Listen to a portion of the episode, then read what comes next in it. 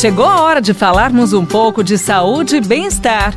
Professor Saúde, com Bel Espinosa e professor Antônio Carlos Gomes. Nesse período de coronavírus, é muito importante fortalecer o nosso organismo, certo? Tô de acordo. Como devo me alimentar no período de confinamento? Nossa, que pergunta sensacional. Bom, primeiro que é o seguinte: já estou em confinamento. O que, que significa essa palavra? Estou gastando menos energia. Estou gastando pouca energia. Alguns colegas, quando eu falo isso, né, que estão em casa, falam: Não, professor, eu estou nervoso dentro de casa, estou gastando muita energia.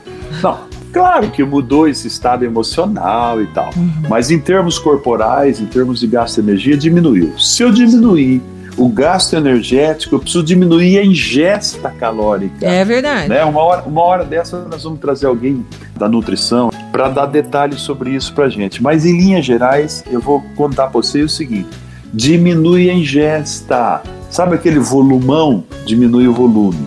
Sabe aquela massa segunda, terça, quarta, quinta, sexta, sábado e domingo? E de manhã e de tarde? Diminui faz o seguinte, varia mais os exercícios para não dar sequência numa mesma, numa mesma taxa de ingesta. Por exemplo, vou comer massa três vezes por semana. Não, põe uma vez só, né? Então você começa a diversificar, diminuindo o volume, porque você está gastando menos energia dentro de casa. E aí você consegue equilibrar. Se não, vai terminar essa quarentena aí, Ai, esse Jesus. confinamento mais cheinho, tendo Mexe que comprar no roupa cardápio, nova. pelo amor de Deus, gente. Comidinha mais saudável, né, professor? É isso, exatamente isso. Então, professor, olha, vamos colocar olha. que as nossas riquezinhas que estão escutando a gente agora já deu aquela mexidinha no cardápio, já procurou é, passar é, a ter uma alimentação mais saudável, mas continua uma perguntinha aqui, ó.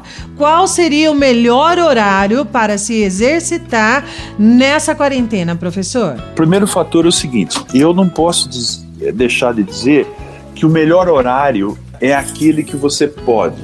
Primeiro passo, isso. Certo. Porque eu preciso sempre motivar as pessoas para fazer exercício. Com certeza. Agora, no ponto de vista biológico, fisiológico, científico, o melhor horário para se fazer exercício no período da manhã fica entre 10 e 11 horas da manhã. Tá? Por quê? Isso aí te chama de pico biológico. As pessoas que levantam aí depois das 7 horas, 7, 8 horas da manhã, então ele tem aí umas duas horas, duas horas e meia para despertar esse corpo. Na gira a gente fala tirar aquela nhaca danada da preguiça, né? e colocar o corpo num estado de equilíbrio diário normal. Então, 10, 11 horas da manhã, pela manhã é o melhor horário. E pela tarde, o melhor horário é mais ou menos por volta das 5, 5 e meia da tarde.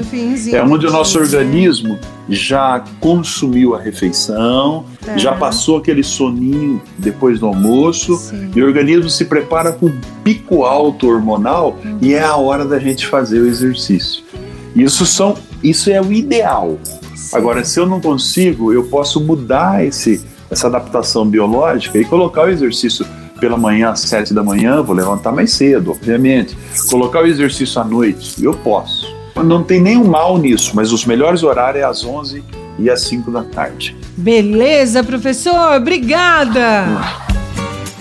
Você ouviu Professor Saúde, com Bel Espinosa e professor Antônio Carlos Gomes. Envie sua pergunta para a gente pelo WhatsApp, telefone ou pelas redes sociais da Pai Querer FM 98.9.